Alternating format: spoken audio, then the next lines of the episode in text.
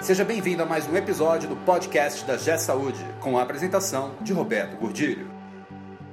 Olá, eu sou Roberto Gordilho e hoje eu estou aqui mais uma vez tendo a oportunidade de receber o amigo Marcelo Brito, presidente da FEBASE, Federação Baiana de Saúde, e um dos palestrantes do primeiro Congresso Brasileiro de Maturidade e Gestão.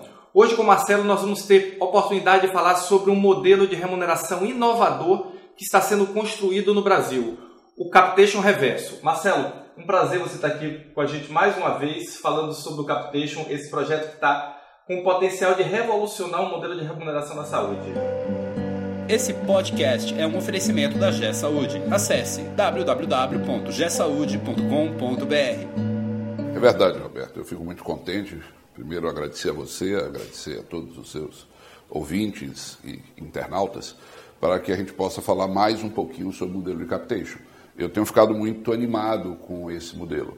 É um modelo que, como eu já expliquei na entrevista anterior, é um modelo que consegue agregar os interesses das três partes principais, que são o usuário, que são o prestador de serviço, e aqui entenda um prestador como o hospital, a clínica, o laboratório, a clínica de imagem, os demais profissionais de saúde e os médicos, e eu também penso na operadora, que de qualquer forma tem um papel importante, que é quem faz a comercialização dos produtos. E eu diria que pela primeira vez esse modelo, já gestado há muitos meses, há mais de 20 meses, ele consegue finalmente encontrar uma forma de equilíbrio da relação desses três, onde esse modelo ele termina é, ajudando aos três elementos. Eu consigo ajudar o usuário, que eu tiro dele um, uma, uma, reclamação, uma queixa que ele sempre teve desse modelo, que é a demora das autorizações, a burocracia para o atendimento. Entendam bem, o modelo de captation elimina completamente essa linha.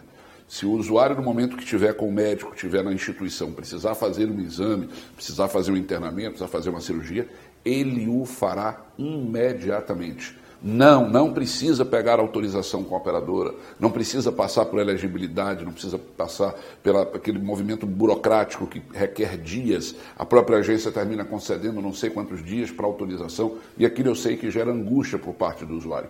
Esse modelo não vai requerer isso. Se você precisa fazer, você o fará imediatamente, apenas acordando com o seu médico. Oh, excelente.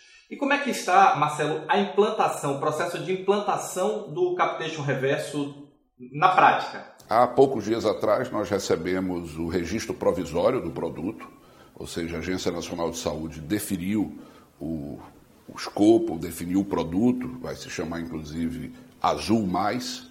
Ele está sendo lançado inicialmente em, na cidade de Salvador e o segundo na cidade de Feira de Santana, ambos no estado da Bahia. Acho que é um, um start, um início, um, até pode ser chamado de um projeto piloto, já que isso é tudo absolutamente novo para todos os players. É uma operadora que é a Emerald, uma operadora de fora do estado da Bahia, que vem para o estado da Bahia exclusivamente para comercializar esse produto. E qual foi a visão que a Emerald teve a respeito desse novo modelo? Ela não vai precisar implantar todo aquele arsenal burocrático que uma operadora tradicional tem. Então, uma operadora para vir vender produtos na Bahia, ela vai precisar é, contratar um grande call center, contratar equipes de auditoria, ela vai precisar analistas de contas médicas, um, um, robusto sistema de software, enfim, ele tem todo um custo agregado que termina sendo repassado para o usuário, que tanto reclama do preço, que está realmente excessivo dos planos de saúde. Então, nesse novo modelo, a Emerald não vai precisar fazer nada disso. A Emerald chega com uma equipe robusta de vendas, com uma grande parceria com as empresas eh, locais de plataforma, eh, a Texas, eh, tem outras empresas grandes que estão fazendo esse papel, e principalmente não vai precisar contratar aquele arsenal. Então, a própria Emerald está muito satisfeita porque reduziu drasticamente o custo de operação. E isso tudo vai ser repassado para o usuário. O usuário vai ser o grande beneficiado, tanto na parte burocrática quanto na parte de custos. E para nós, prestadores de serviço, a mesma coisa. Nós vamos poder atender o nosso paciente sem qualquer tipo de restrição, quer orçamentária, quer burocrática, quer de autorização. Tudo isso desaparece. Eu posso atender meu paciente e, principalmente, focado na prevenção dele. Eu acho que agora eu posso finalmente discutir com o meu paciente, com o usuário, com o cliente, o, o que fazer para manter o status de de saúde que ele tanto deseja. Aliás, é desejo de todo mundo. Eu gosto de dizer que o nosso modelo está tão defasado, ele está tão paradoxalmente complexo, que as instituições de saúde não são instituições de saúde, nós somos instituições de doença. Se em qualquer momento um paciente que faça uma boa eh, prevenção ele não fica doente, em tese, isso financeiramente para as instituições de saúde é ruim, porque esse doente não vai aparecer. Então, eu acho que nós, como médicos, nós, como usuários, nós, como os humanos brasileiros, nós não podemos viver esse tipo de paradoxo. Nós temos que viver pensando 24 horas por dia como prevenir, como não permitir que o nosso cliente, nosso paciente fique doente. E hoje esse debate não existe. Agora vamos botar todas as cabeças dos usuários, das operadoras e dos prestadores, todos convergindo para a prevenção e não mais ficando discutindo doença, doença, doença. Acho que nós temos grandes cabeças, centenas, milhares de grandes pensadores na área de saúde e essas cabeças todas agora vão convergir nos seus esforços. Todas as energias vão ser direcionadas absolutamente para a prevenção, que é algo que me deixa muito animado, porque como médico é, a gente só pode desejar o bem de todo mundo, da população, de nós próprios, de nossos clientes, nossos pacientes. Marcelo, eu tenho acompanhado muita discussão de mudança do modelo de remuneração e 90% das discussões, não sei se você concorda comigo, tem ido para o lado de remuneração por valor, remuneração por performance, DRG. E o Capitation Reverso, a minha impressão é que ela é muito mais focada em gestão populacional do que efetivamente indo nessa linha. Tá certa a minha interpretação? Eu só diria que talvez o índice eu não concordasse. Não é 90%, é mais do que 90%. As pessoas todas estão focadas em performance, em bundle, em DRG, todos a mesma coisa do FIFO Service, com pequenas variações de um lado e de outro. Todas elas, elas terminam não atacando o cerne do problema.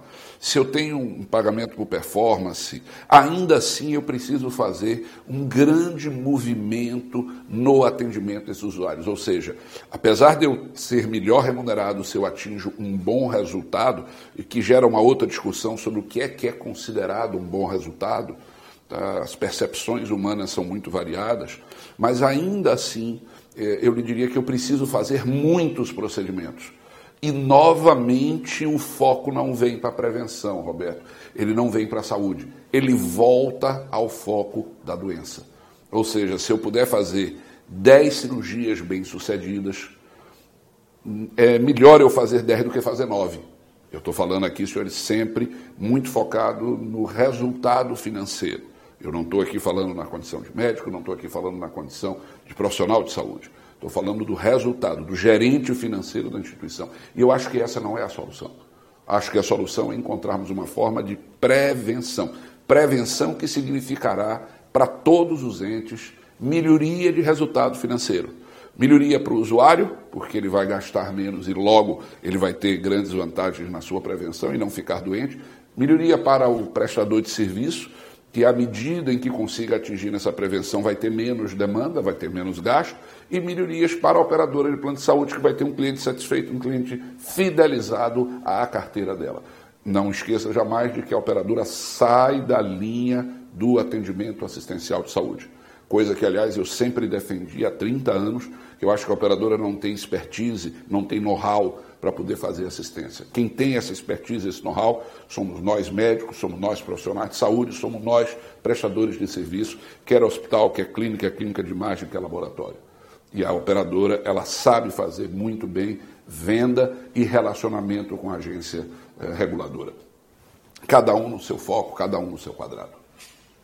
Excelente, excelente. Eu vejo no, no Reverso realmente uma, uma quebra de paradigma completa do modelo, porque vai, ele vai a favor de tudo que se quer e ele vai meio de encontro a tudo que se está sendo feito, porque o paradigma hoje é o paradigma da doença, o paradigma em que as operadoras de saúde se transformaram em empresas financeiras, não são empresas de saúde, são operações financeiras que recebem do lado, entrega do outro e contrata serviço.